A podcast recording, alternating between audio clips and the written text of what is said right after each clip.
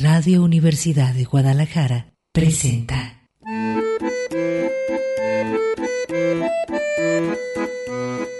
El acordeón. Pliegues bizantinos de la conversación. Con Manuel Falcón.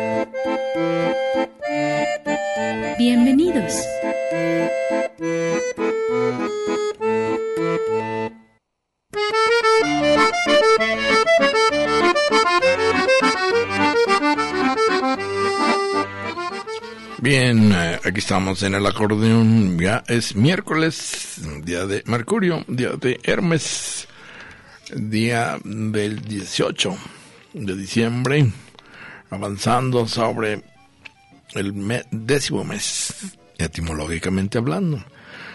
Bueno, Manuel Falcón, le da las buenas tardes. Reconectamos, ya saben, clave de sentido lo tiene, nada más que es cuestión de tener paciencia para elaborarlo, construirlo. La realidad no se da solita.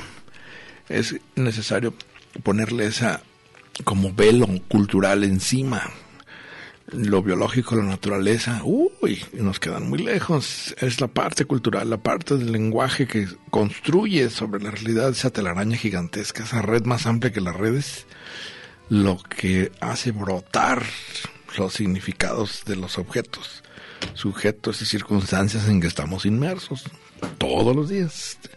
Cada cotidianidad nos levantamos, nos vemos al espejo, bueno, no, sé si se ve al espejo, eh, y nos repetimos frases, eh, a veces con ideas obsesivas, que no es otra cosa más que palabras obsesivas. Estamos hechos de palabras, entonces las que seleccionemos, las que escojamos, las que eh, maníacamente nos repetimos día a día, nos van configurando una identidad frente a los otros, frente a nosotros mismos. Nos son necesarias para colgarnos de ellas y entendernos y darnos a entender. Y eso hace que, pues, mediante nuestro esfuerzo por entender la realidad, nada más la conciencia solita contra el cosmos, o eh, eh, obviando esa falsa separación, la conciencia solita en el cosmos, porque estamos dentro, no estamos fuera, pero da la apariencia por esta piel que tenemos que nos separa, eh, pues tenuemente del, del entorno. Y eso hace pensar que hay un sujeto y un objeto, pero todo es objeto, si lo vemos bien. Sin embargo, surge ese misterio grandísimo que es el lenguaje. ¿Cómo empezó? Esa es la clave. Y ahí está mucho de lo que construimos en nuestro trayecto existencial. Está hecho pues eh, con base en los obstáculos que quitamos para poder avanzar. Ah, a veces hay raza que se nos cuelga, como esta película de Mad Max, como me ha servido de metáfora que va por la carretera y se le van trepando motociclistas y le avientan bombas incendiarias y flechas y balas y siguen su camino en la carretera del Mad Max el loco máximo, Mad Max. Y eso a veces nos ocurre cuando estamos configurando una pues identidad y un trayecto. Ese, pues, eh, precisamente puede ser, como decía Sabater, educativo en la medida en que entendamos hacia dónde va el sentido de la orientación de nuestra, eh, pues, carrera, eh, hacia dónde nos queremos dirigir, para ver si damos vuelta, no, si corregimos. Y en un ciclo como el de eh, ahora diciembre, que se va cerrando 2019, año del jabalí, para los chinos, eh, que algo saben de, cuestiones milenarias, pues eh, es oportunidad para precisamente recapacitar sobre ese trayecto y pues si haciendo una especie de evaluación podemos eh, afirmar que vamos en la dirección correcta o ya nos perdimos o ya es necesario que nos vayamos de ladito de, de costado de cachete o le regresamos el chamo reversa. Es una necesidad a veces estarnos explicando frente a la realidad y frente a los otros pero lo mejor es tener claro el sentido de nuestro trayecto. Y ya sabe aquí le apostamos pues eh, a los matices a los detalles a veces ahí están las claves enfrente de nosotros pero como la observación a veces la hacemos de patitos, haciendo patitos sobre la realidad superficiales. No encontramos, no damos pie con bola. Es cuestión de eh, entrenar la observación cotidiana. Todos los días se nos, se nos depara una sorpresa si, si observamos con cautela, con cuidado a los otros, a las circunstancias, a los objetos, a los momentos a veces en que parece que son banales, insignificantes, y ahí está a veces muchos de los eh, hallazgos que podemos, eh, con, pues con los cuales podemos contribuir a reconfigurar nuestro eh, sentido de ruta o de camino. Y bueno, ahí están en eso también incluidos los pliegues bizantinos. Vamos a comenzar.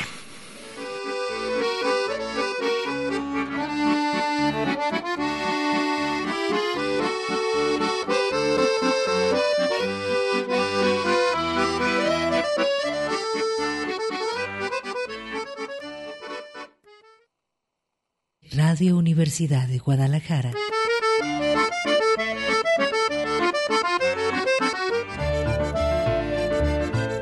Acordes del día.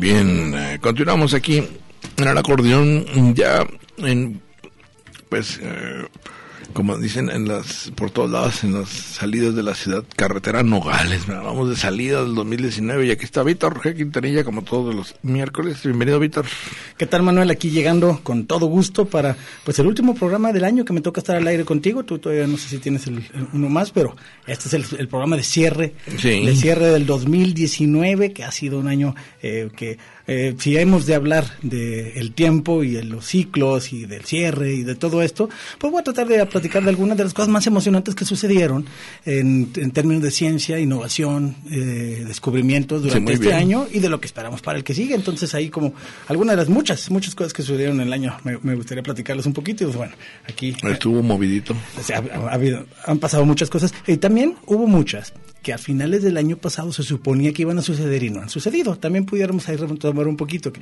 se anticipaba que sucedieran en el 2019 y, y- no sucedieron. O algunos, eh, algunas decepciones de algo que iba a pasar y, y se frustró.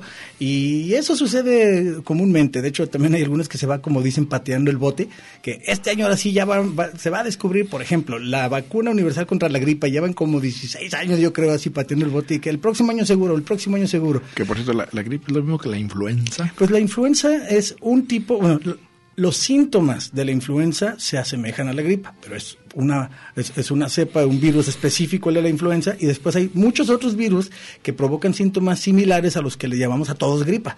Es decir, son muchos diferentes, por eso es tan difícil me gusta la encontrar una vacuna. porque ya, ya ves que los, los gringos dicen flu o cold ¿verdad? Por- por la influenza. o influenza o el flujo nasal no sé pero la palabra influenza que eh, maco, macoser es influenza Sí, sí. como pero de esa, de esa sí tenemos vacunas. bueno. influencia de de virus ¿verdad? o qué Sí, pues bajo la influencia de la influencia de, de- del- de la maladía o del, del mal.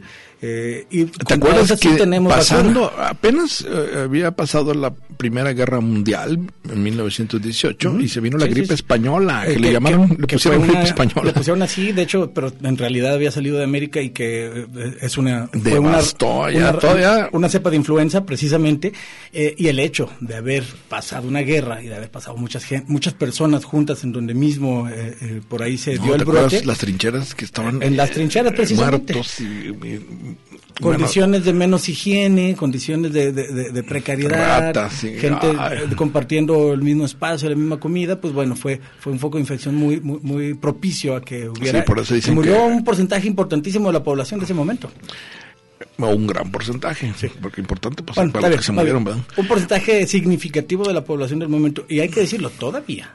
Hoy, hoy todavía este año, y, seguramente el año que entra todavía, eh, muere muchísima gente por influenza. Es decir, es, es- es- Bueno, es la vacuna muy ahorita, infecciosa. por ejemplo, sí, Yo me la puse, ¿sabes dónde? Aquí, la vacuna. En la Pompi. Ah, Ah, ¿qué aquí- pasó? Aquí en Radio Universidad, no, después de tres semanas de estar yendo a las clínicas del Seguro Social, donde siempre me pongo la vacuna de influenza, que me la pongo cada año y lo recomiendo siempre.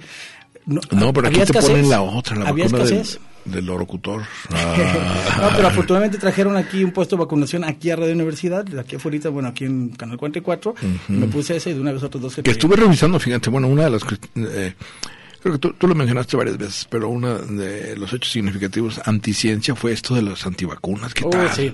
Eh, es, es una de Es- las... es- da, da pánico pensar que, que dejas a niños desprotegidos por un prejuicio. Qué horror, ¿no? Sí, y ha crecido mucho y en este año ya hubo un brote importante de... eh, eh, Gran brote. un gran bro- bueno, hubo, Importante para el que le dio, ¿verdad? Pero- suficientes casos como para ya llamarlo brote y que sea una emergencia Fíjate. de sarampión en Veracruz. Ah, también se rompió. sí, Y- que uno pensaba que ya, en- esas en la- ya no daban. En un país de África se murieron cuatro mil. Este año, nomás de sarampión. O sea, imagínate que si no eh, será algo, algo de preocupar. Pero me parece como esta cultura científica se ve dañada muchas veces por estas oleadas de como, como recu- re- regreso a la naturaleza, entonces eh, todo, nada debe ser químico, nada debe ser eh, alópata, todo tiene que ser natural. El New Age este con las medicinas alternativas y todo, que son nada más hierbas. Y ándale, ¿verdad? No, vacunas no, que porque el cuerpo, como que lo vas a enfermar para Nomás, nomás para ponerlo así, cerrar, digamos que año, cerca de medio millón de casos nuevos de sarampión en 2019. Imagina. En su mayoría en países en donde ya hay vacuna. Porque también hay que decirlo, hay países en donde no hay vacuna y, y, y No, eso que te digo lo veía con los, con los gringos, no Pero países, ser. países como en México, donde la vacuna existe hace mucho tiempo, y bueno, Estados Unidos e Inglaterra, en donde surgió todo este movimiento antivacunas entre incluso clase económica media alta, es decir, no es por falta de información, no es por falta de recursos, no es porque esté la vacuna cara, es por simple y sencillamente dejaron de vacunar a sus hijos. por prejuicio, ignorancia, dogmatismo. Sí, esa es una de algunas las... creencias que mm, pues vienen a eh, desviar la- lo que se ha avanzado en conocimiento científico. Ahorita lo vamos a comentar en detalle. Eh, fíjate que esta semana, Víctor, bueno, ahorita eh, dos días, Día del Migrante. Mira, te, te está enseñando los sobacos el talío. Espérame, talío, todavía no es tiempo ya. sí. Ok. Eh, Día del Migrante, tú que migraste de tierras lejanas. Todos. Y eh, Día del lenguaje árabe. Casi todas las palabras Ah, que tienen al, a- a- adelante almohada. Eh, ahorita lo vamos a la comentar. palabra ojalá, eh, ojalá es... Quiera Alá. Ajá, lo que lo O quiera ax Alá. Alá. Sí. Vamos a un corte y continuamos aquí en el acordeón miércoles 18.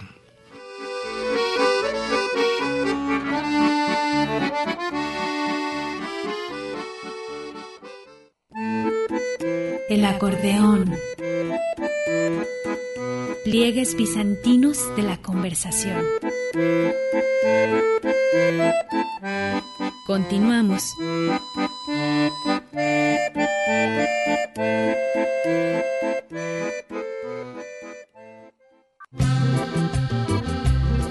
El acordeón. Pliegues bizantinos de la conversación. Continuamos.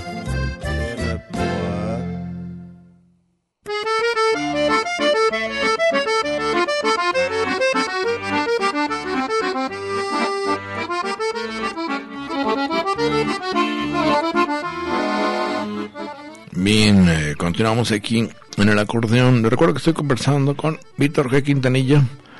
A propósito, vamos ahora a continuar con lo que decía el lunes. Eh, fíjate que leí, Víctor, el lunes un cuento. Eh, el hada del año nuevo o el hada del libro en blanco.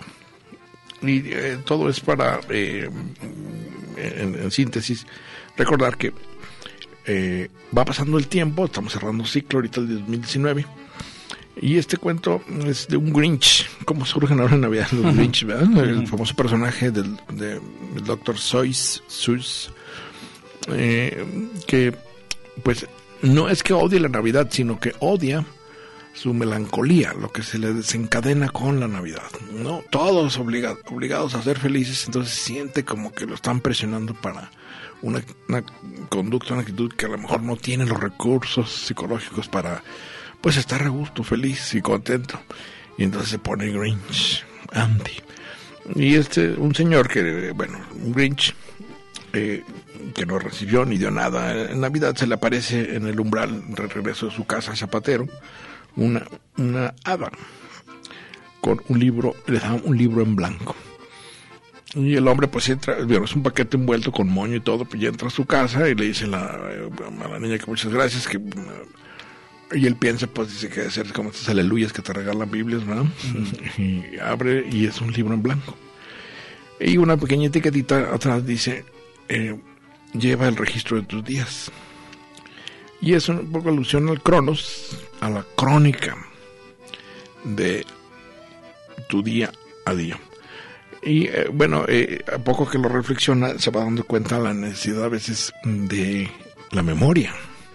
Es lo que rescata, lo que nos previene contra el olvido, eh, las consecuencias de la muerte. Eh, muchas veces pensamos que vamos a ser inmortales, ¿verdad? Y que nos vamos a acordar de todo en el momento que queramos, pero la memoria es muy traicionera, incluso idealiza. ¿Recuerdas esta frase de todo tiempo pasado fue mejor? Todo tiempo Pacheco fue mejor. eh, o la infancia dorada, ¿verdad? O la época en que yo... Esas eh, trampas de la memoria se evitan llevando una crónica de los días. Como si fueras tu propio reportero de tus propias noticias que generan tu propia actividad cotidiana. Un diario. Un diario. Un. Sí. Eh, aunque el diario tiene esta connotación de ir registrando más bien el currículum sentimental, los hechos sentimentales. Hoy, Ah. hoy conocí a la mujer de mi vida, ¿verdad? Llevaba bucles. No, no, no. Aquí es más bien como lo que nos salta, el- nos llame la atención, ¿verdad? Lo que nos brinque y digas, oye, esto. O lo que nos interrogue, ¿verdad? Decimos, ¿y esto qué es? ¿Qué significa? O, una persona. Ayer, precisamente, fíjate, fui, fui- a cenar. Eh, pues bueno, y me topé con una persona que tenía años sin ver. Y entonces estos pequeños detalles que dices, bueno, ¿y cómo coincidimos en un lugar extraño que también hubiera estado ahí? Y bueno, cosas así ocurren todos los días y es necesario no dejárselo a la pura memoria. Distorsiona los hechos. ¿Te acuerdas de esa película Rashomon de eh, Kurosawa? Ah, claro, sí, sí, sí. que son como seis participantes en un hecho ahí que ocurre en un bosque y al preguntarles después eh, sobre lo que había ocurrido, seis versiones. Sí. Y, y todas, todas igualmente Todas. contadas con, con, con sinceridad, con Con vehemencia y con, emoción. eh, con convicción de decir esto fue lo que ocurrió. Y ahí se ve uno la dificultad de lo subjetivo que, que interviene, eh, pues, y en muchas ocasiones, según sea tu carga emocional, vas a teñir lo que viviste con esa perspectiva. Por ejemplo, eh, algo que se utiliza muchísimo, y bueno, no que se utiliza, sino que incluso se dispara, porque es un mecanismo casi automático, es el mecanismo de proyección. Como a mí me pasa, le pasa a todos. Entonces tú, lo que a ti, eh, como según tú eh, lo viviste o tú lo ves, piensas que así lo ven todos. Entonces le pones tus sentimientos y tus emociones al otro. Incluso a veces hasta lo responsabilizas al otro de lo que te pasa a ti. Sí. Eh, fíjate, me viene ahorita a la mente rápidamente un, un, eh, ejemplo. Le envía, no sé si viste, una carta enojadísimo Trump. Todo el mundo asombrado para que, para que escriba más que un tweet. Y es una carta de seis páginas a Nancy Pelosi. Furioso porque hoy empezaron ya todo el juicio de del impeachment. Impeach. Y entonces en esa carta lo puedes leer completamente al revés. De todo lo que acusa a la demócrata es lo que él es. Tú eres una... Estás en guerra contra la democracia. Tú quieres que los americanos odien el- el- nuestro sistema Todo lo que se le político. critica a él. Es él, pero poniéndole eh, pues toda la carga eh, de su yo a la- al otro, al de afuera. Es tan tonto.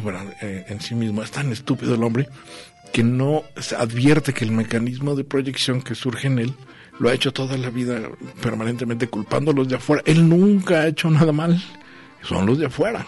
Y en este caso, la carta es maravillosa, el mecanismo de proyección, ¿no? Y así ocurre muchas veces lo que estamos observando, pues bueno, tú lo sabes en la ciencia, ¿no? Por eso hay el método científico famoso de decir, Sí, lo, "Ay, híjole, importante, lo importante es llevar un registro el sujeto y el sistemático. objeto.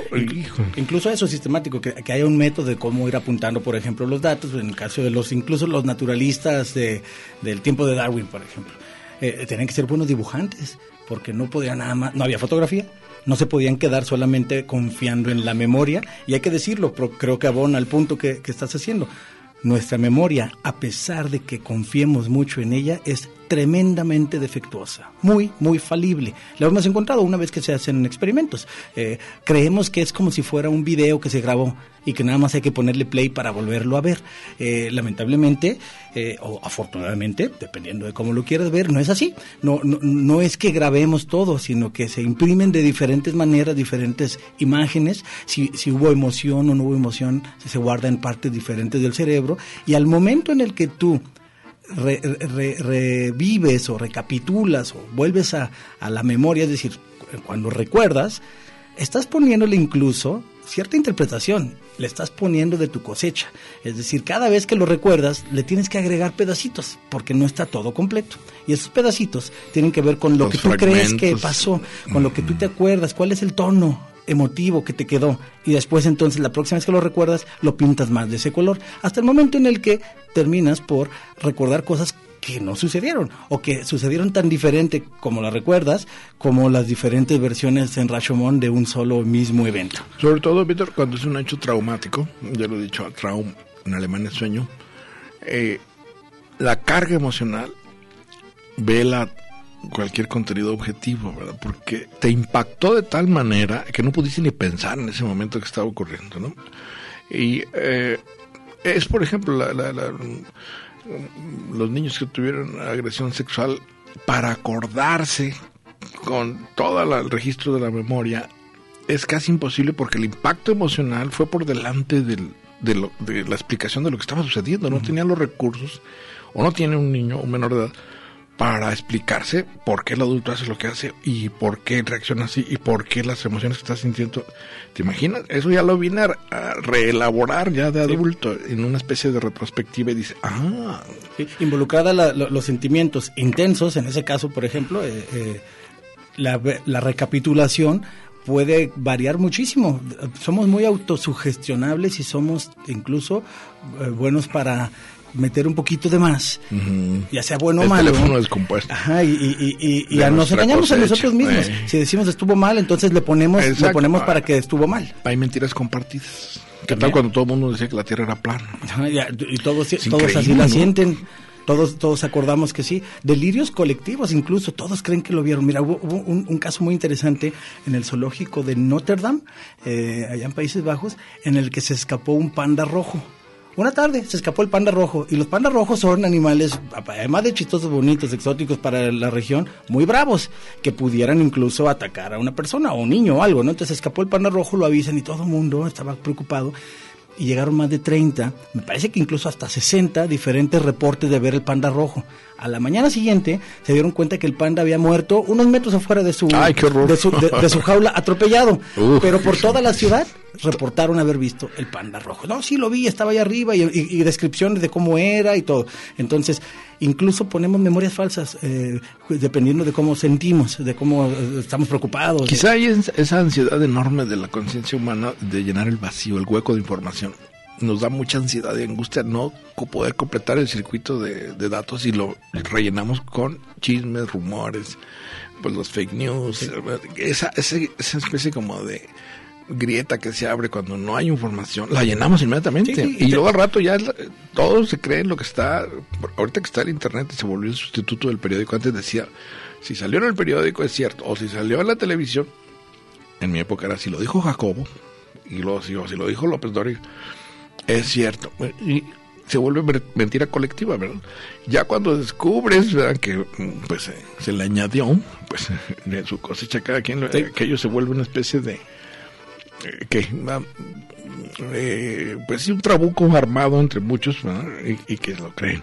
Son las por ejemplo hay uy, muchos ejemplos las, eh, qué tal las teorías de la conspiración cada quien le va aventando encima sí. al trabuco.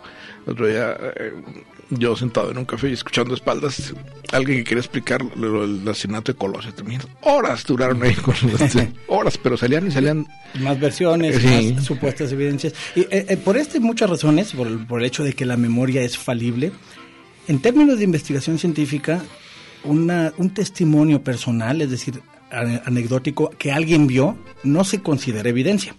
De hecho, lo vemos, vemos que en las películas que sí, un testigo ocular en una corte pudiera eh, eh, hacer que, pues, que, el fallo se diera a favor o en contra, ¿no? Eh, lo vemos en las películas, no estoy seguro cómo suceden verdaderamente en el sistema acusatorio este, penal de Estados Unidos, pero, pero a los testigos oculares sí se les da cierto valor en la justicia. Pero en la ciencia, en la ciencia, eh, ¿sabes cuánto vale eso? Como evidencia, no es, vale cero, vale nada.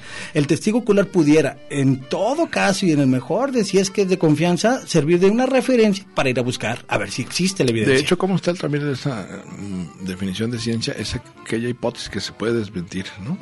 ah, bueno, tiene que ver con que... Eh, eh, Karl Popper lo explico muy bien, el, el, falsacionismo significa, como no es posible probar que algo sea verdad, sí podemos probar que es mentira.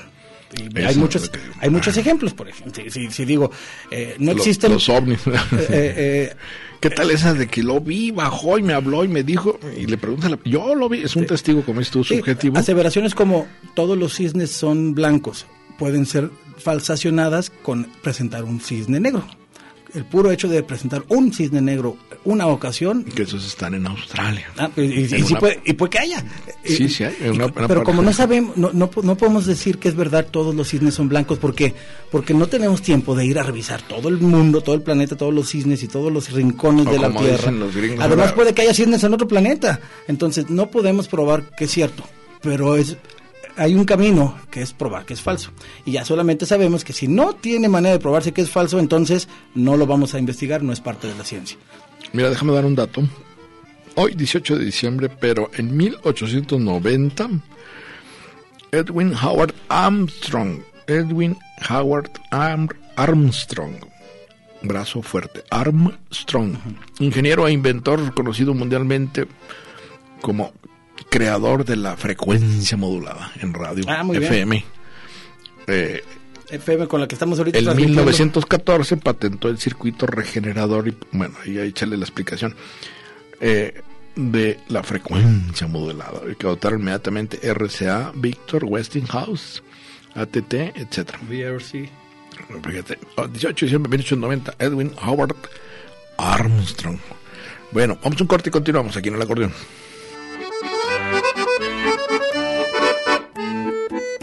El acordeón. Pliegues bizantinos de la conversación.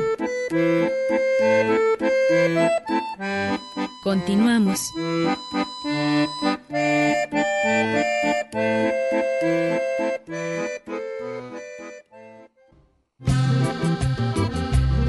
El acordeón.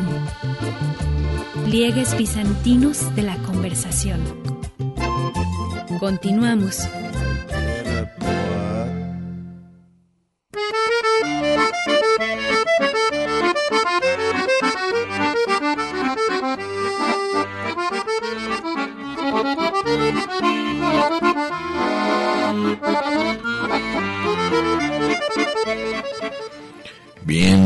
Continuamos aquí en mitad de semana. Algunos apuestan para descansar una patita y otra, una sí y otra también. Ir adelantando el fin de. Pues ya viene. ¿Qué ah, ya, ya, posadas? Ya tiempo de ¿Tú fuiste alguna posada? Hay, en este momento. Estamos conversando con Víctor G. Quintanilla, recuerdo. Sí, sí, en este momento se desarrollan dos posadas a donde llegaré después del programa. Ándale. La, posada de ahí de la, de la oficina. ¿Con brindis o sin brindis? Tengo dos trabajos y los dos están haciendo posada al mismo tiempo. Sí. Para que empiece a cantar, Víctor. Ella quiso quedarse. Vamos a ir primero a la, en donde hay brindis y después en donde hay karaoke. Ay, esos duran horribles, ¿verdad? Ya todo el mundo abajo de la mesa, ¿verdad? Híjole, el mariachi loco quiere bailar. Que, eh, nada más por el concepto de mariachi, cómo se visten, ya está medio loco el que inventó eso. No sé cómo se le habrá ocurrido. bueno, estábamos comentando mm, a propósito de mm, llevar registro, que en este cuento que les digo del hada del libro en blanco, eh, cae en cuenta el Grinch o el, el antinavidad que es una apuesta por no dejar a la memoria los acontecimientos de su vida y se da cuenta de la maravilla de ir registrando.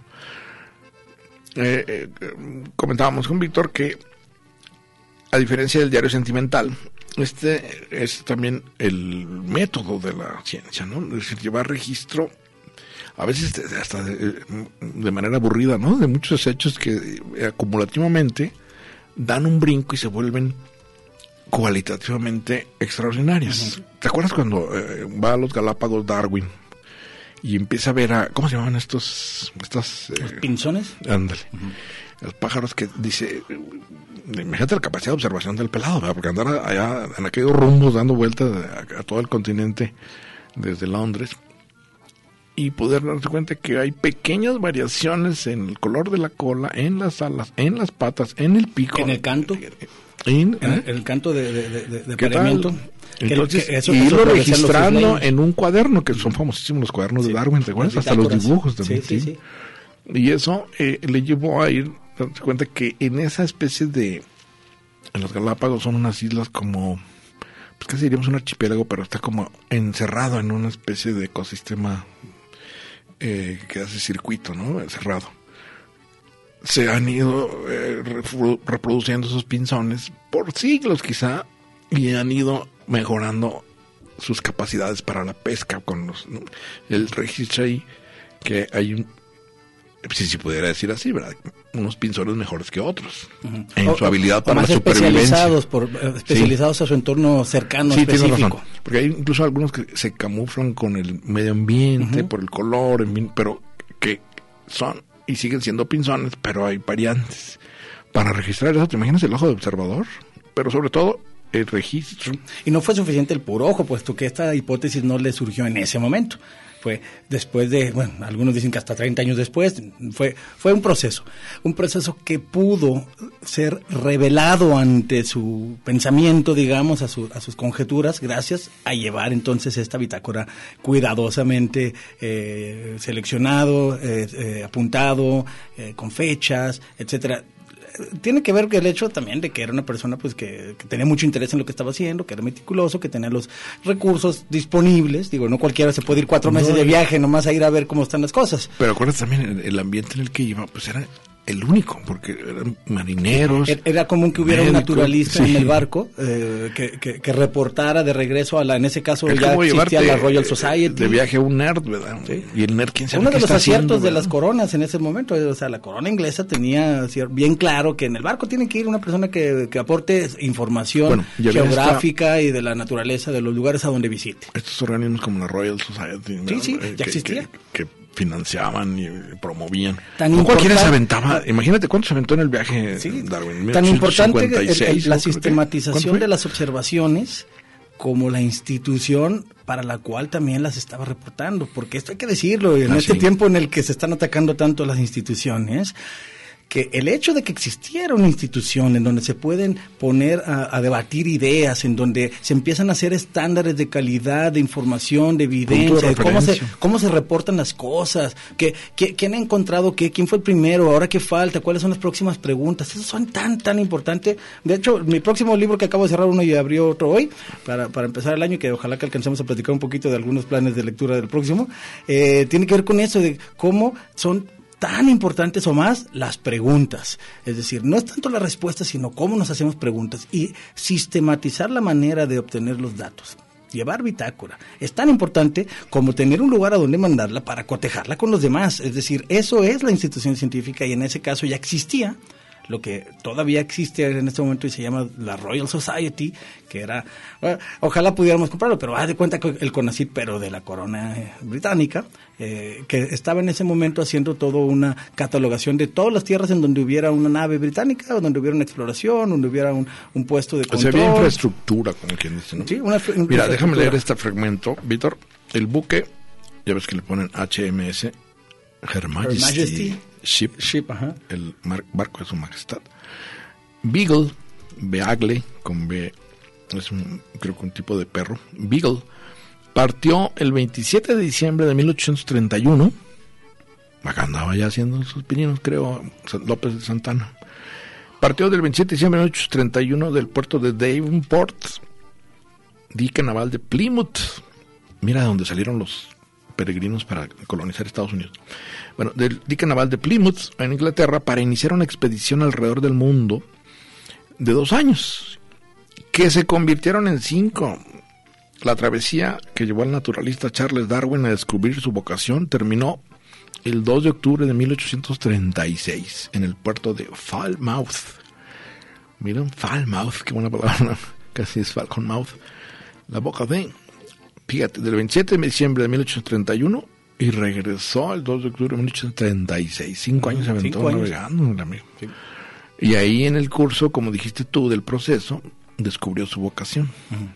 Porque él iba muy en la, creo que nada más en, eh, en la observación de minerales y de, ¿recuerdas? Era, era gran observador de los fósiles. De, Sí, le gustaba coleccionar piedras. Sí. Ay, yo, soy así, pero no soy biólogo, ¿verdad? Colecciono piedras. Eh, pero lo que mm, íbamos es a que tuvo la disciplina de llevar un registro diario, ¿no? hasta del bicho que le picó. ¿Te acuerdas que le pica un bicho que muchos atribuyen a eso a la enfermedad? De- eh, eh, que probablemente haya En sido Brasil. algo así como Val de Chagas o algo parecido, ¿no? Lyme exacto, disease o Val de exacto, Chagas. sí, sí, fue- este se me fue el nombre del insecto. Ujú. Una chinche, Eh, podría ser. No, no, era un insecto, porque lo, lo, lo pudo matar y guardar, se lo trajo al, al- al Dicho bicho. sea de paso, si alguna vez te pica algo, es bien importante ver qué Guárdalo, fue. Ver qué fue. sí. Mínimo tomen una foto, pero si puedes guárdalo porque pues, hay que saber qué fue. Eh, recuerdo cuando sí te contaba la anécdota, ¿verdad? De eh, Fanti, que era el especialista. ¿Es? Sí, no sé. Herpetólogo, sí, sí, sí. Herpetólogo. Sí, de los más respetados del, del Y país. también Está aquí. especialista en los alacranes y las... Eduardo Fanti es, ¿no? Eduardo o Gerardo, ay, se me va ahorita el nombre, pero bueno, Fanti se apellida. Eduardo Fanti, creo que sí es Eduardo. Bueno, si nos está escuchando Fanti, un saludo. Me acuerdo el episodio con Miguel de la Madrid Hurtado. ¿Te acuerdas quién fue Miguel de la Madrid Hurtado? Sí, sí, sí. ¿no? Digo Hurtaba, pero Hurtado es el apellido. Sí, biólogo Eduardo Fanti Echegoyen. Ese. Viene un, a propósito de la inauguración de Manantlán, ¿te acuerdas? Como ecosistema que van a preservar, reserva de la biosfera, vamos, a decretarlo. Y viene el presidente, Raúl Padilla de rector. Y en la eh, ceremonia de bienvenida ahí en el Paraninfo, Fanti traía una cajita, ¿verdad? entonces se aproxima al, pres- al presidente y le abre la cajita y es una tarántula gigantesca que se la pone en la mano. No entonces, sabía eso. Todo el Estado Mayor cayó arriba de la tarántula y, de- y del Fanti, ¿verdad? Porque me parecía un atentado, ¿no? Porque imagínate que te- vas a saludar a alguien y te ponen una tarántula en la mano. ¿Qué haces con la tarántula? ¿Le revisas las patitas, los colores, la peinas? y no, pues eh, sobra decir que lo que quería era hacer una función didáctica con los niños y con los jóvenes de que hay tarántulas que no hacen, no son dañinas. Son peligrosas. Como alacranes también que pican y no son dañinas. Sí, en esta región ninguna de esas. Pero pues lo quiso hacer con el presidente mismo. No se le llevó al Estado Mayor Presidencial. Eh, Hijo, a él y a la tarántula, ¿verdad? Purga condena tarántula. Vamos a un corte y continuamos.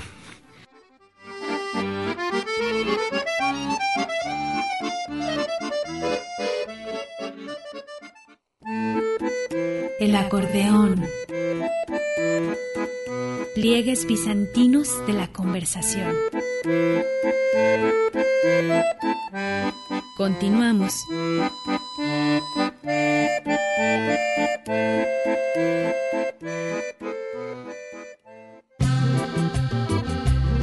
El acordeón.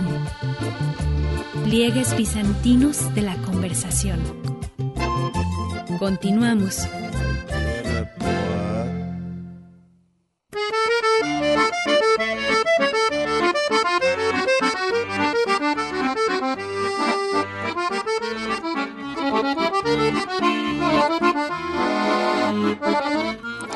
Bien, eh, continuamos aquí en el acordeón comentando sobre eh, esta pues manía por llevar registro de los acontecimientos cotidianos. Es necesario porque la memoria no da. Eh, hay que recordar Mnemosine, MN, Mnemosine, por de ahí de recurso mnemotécnico, era la, la madre de las musas. ¿Recuerdas las nueve musas? Que de la memoria surgían las artes eh, y las ciencias, de tal forma que se le da esa importancia al registro mnemotécnico que implica llevar una disciplina. No es dejarlo al azar. A ver si me acuerdo. No, si tú vas a desarrollar una, un arte o una ciencia, necesitas antes que nada disciplina para llevar un método. ¿Qué método? Pues es el camino, bueno, un proceso, como dijiste tú, de registro. no es al azar que vas a... Puede ser que esta, la famosa serendipity, ¿verdad?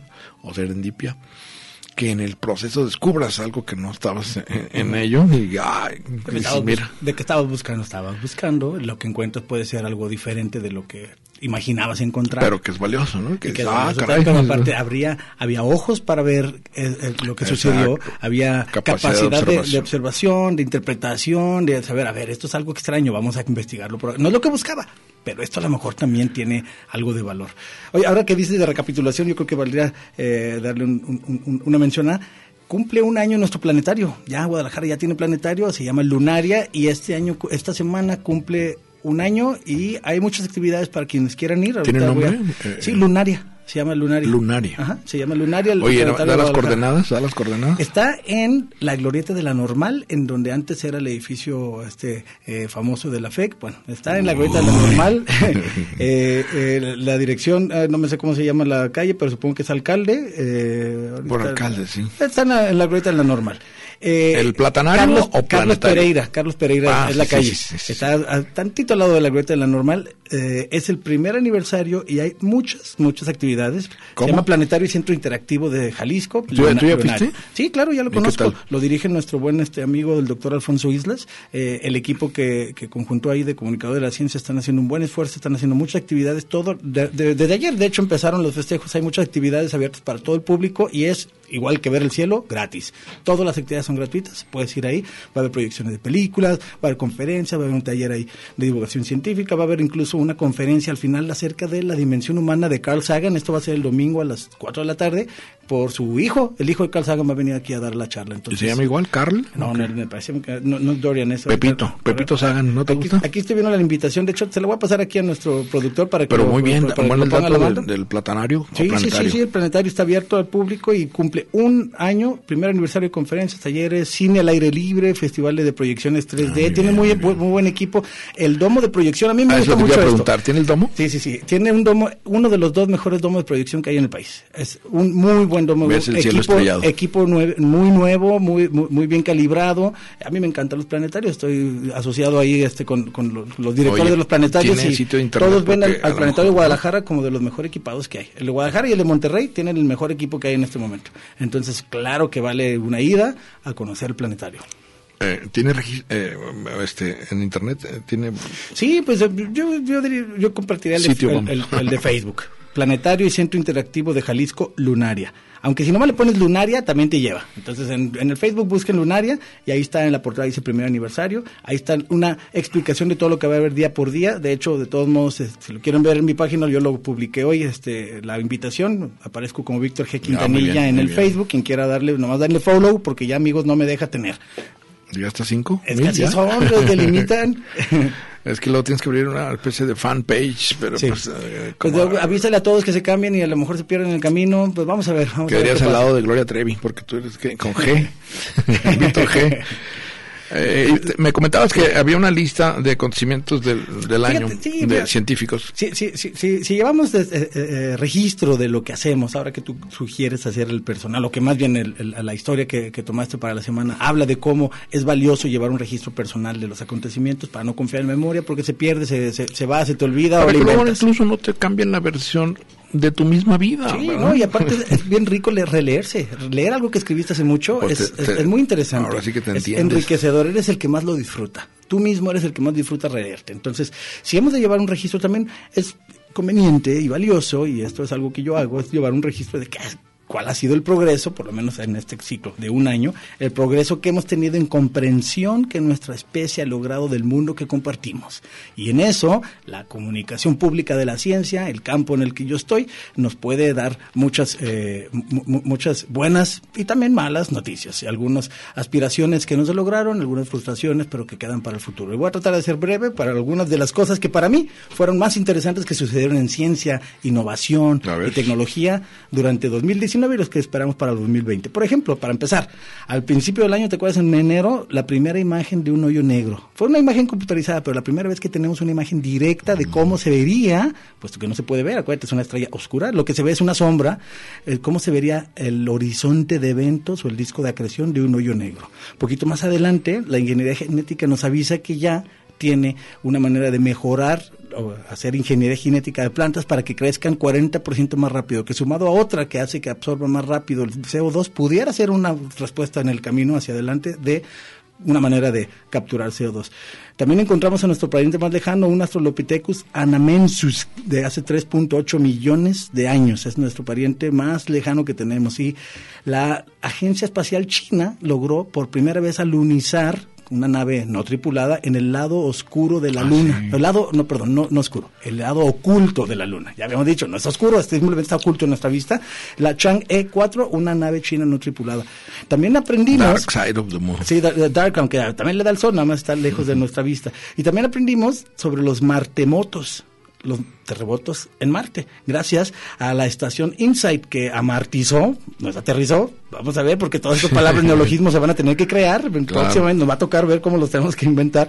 En noviembre pasado, el año pasado, amartizó, pero la nave hasta este año empezó con sus sismógrafos de alta sensibilidad a registrar los primeros martemotos. Así que ya tenemos una idea de más de 100 de cómo se comporta la actividad eh, sísmica en el planeta rojo.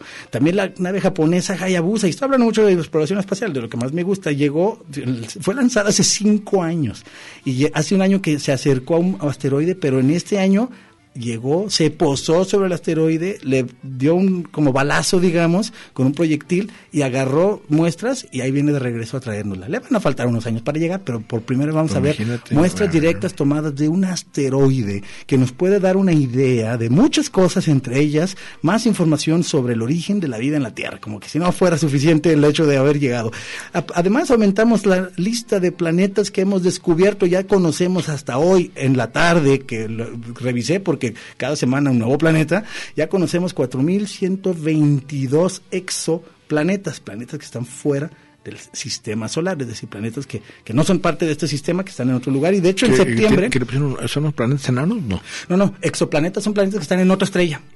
Es decir, que orbitan no al Sol, sino cualquier otra de, estrella. ¿Qué es la galaxia Andrómeda? Sí, pueden estar en cualquier otra estrella, en, en- en- en muchas diferentes. Ya tenemos muchas nuevas maneras de detectarlos. Antes era solamente directa, después una por, por, por, por tránsito, es decir, la el eclipse que le hace a la estrella. Y hay ahora mucho, hay una, una nueva que este año dio muchas, fueron el microlensing, que cuando una estrella se pone enfrente de otra, provoca que su luz se amplifique y alcanzamos a ver si allá, aquella de atrás, tiene un planeta eclipsándola en ese momento. Entonces, imagínate nada más, están apuntando todos estos telescopios al cielo y aparte una computadora te está avisando, ah, mira, aquí hay una, una anomalía. Y ahí va entonces el astrónomo, entonces ya no, no, no tiene que ser solamente el ojo del astrónomo, sino las computadoras ayudando y la red que se hace entre ellas, incluso con Que ciencia unas- ciudadana. Unas, fotos padrísimas. Sí, no, y ciencia ciudadana significa tú puedes con tu computadora ser parte del proyecto si pones tu tiempo máquina y tus ojos para identificar patrones. Y dentro de esos se encontró que el planeta K218-18b, que por su tamaño es de la categoría que llamamos supertierra, está cubierto de agua,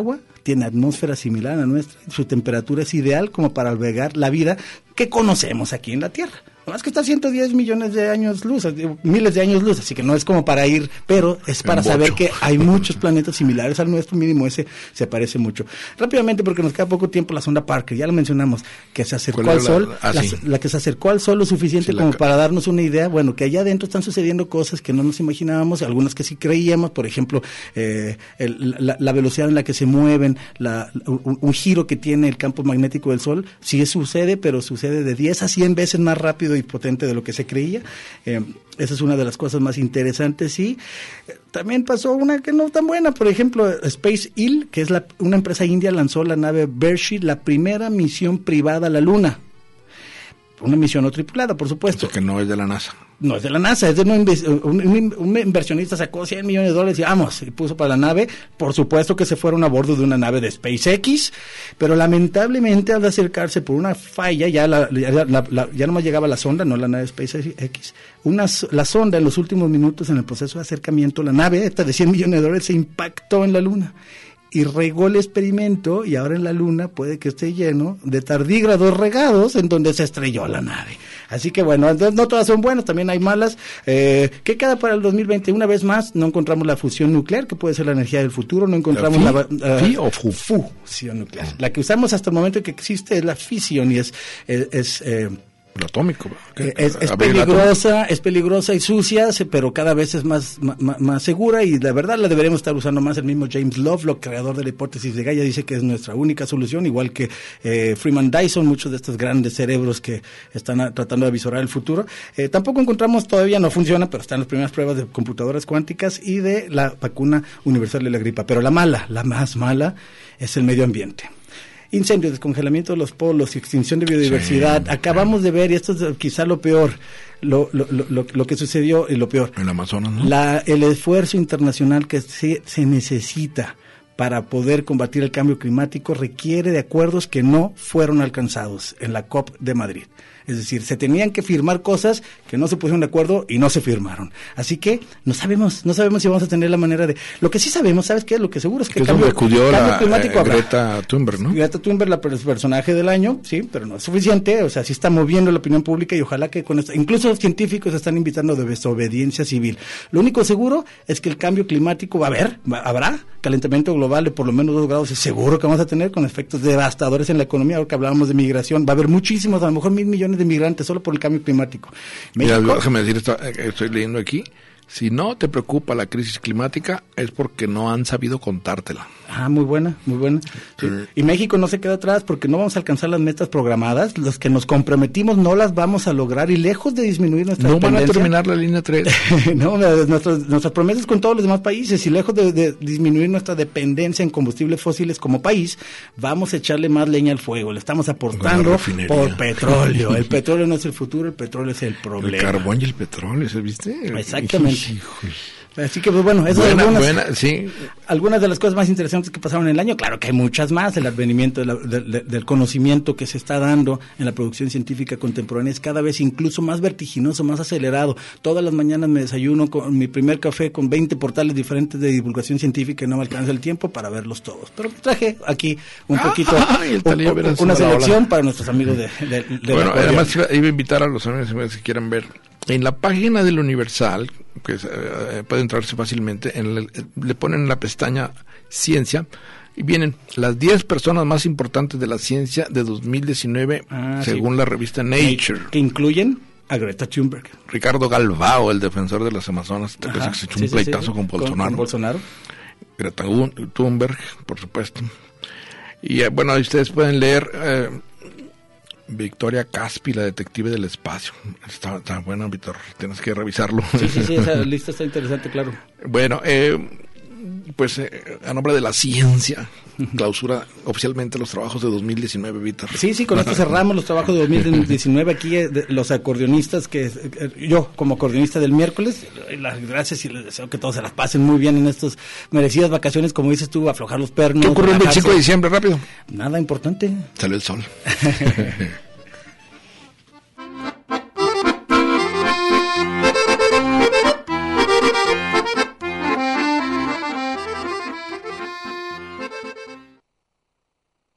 Red Radio Universidad de Guadalajara presentó